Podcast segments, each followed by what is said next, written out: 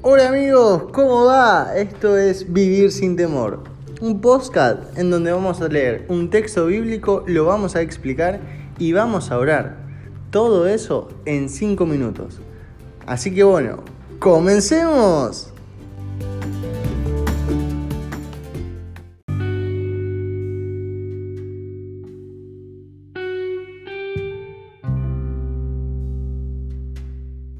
Muy buenos días, ¿cómo está la banda? Espero que estén muy bien. Otro nuevo día acá en Vivir sin Temor. En el día de hoy vamos a hablar un poco de lo que es el gozo y el gozo falso. Sí, algo que por ahí no, muchos conocen.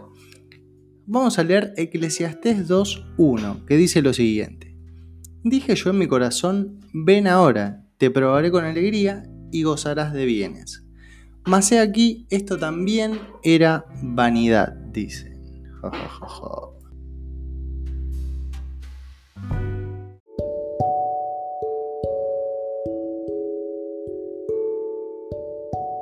Bueno, vamos a pasar al momento de la explicación. Dice, dije yo en mi corazón, ven ahora, te probaré con alegría y gozarás de bienes. Dice que nos van a probar con alegría y vamos a gozar de bienes, ¿no? Pero después nos dice, más aquí esto también era vanidad. Y podemos ir a la definición de vanidad, que bíblicamente se puede definir como un gozo falso. ¿Qué significa que sea un gozo y que sea falso? Un gozo es algo que te, justamente te da alegría, pero que sea falso significa que por ahí no es algo genuino, algo eh, verdadero, ¿no? Así que todo lo que esto, todas estas cosas que nos dan un gozo falso se llaman vanidad. Y generalmente son cosas momentáneas, cosas que por ahí nos dan un placer momentáneo. Que eso es cuando simplemente uno satisface los deseos de la carne, dejando de lado el Señor.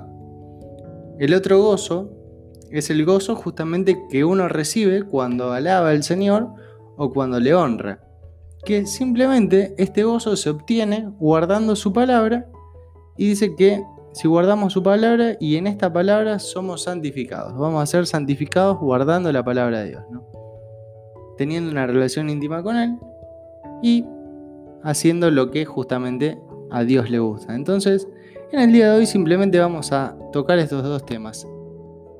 Saber que existe un gozo que es falso que es momentáneo, que se llama vanidad, que lo vamos a obtener cuando hacemos cosas que justamente no le agradan a Dios, y otro gozo que va a ser duradero, que bueno, justamente va a venir siempre y cuando hagamos las cosas que nos dice el Señor.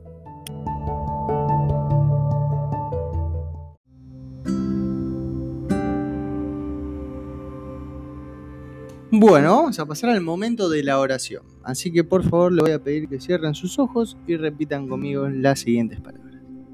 Señor Jesús, ayúdame a poner mis ojos en ti cada día, para que tu gozo se cumpla en mí. Ayúdanos, Señor, a hacer tu voluntad. En tu nombre santo. Amén y amén.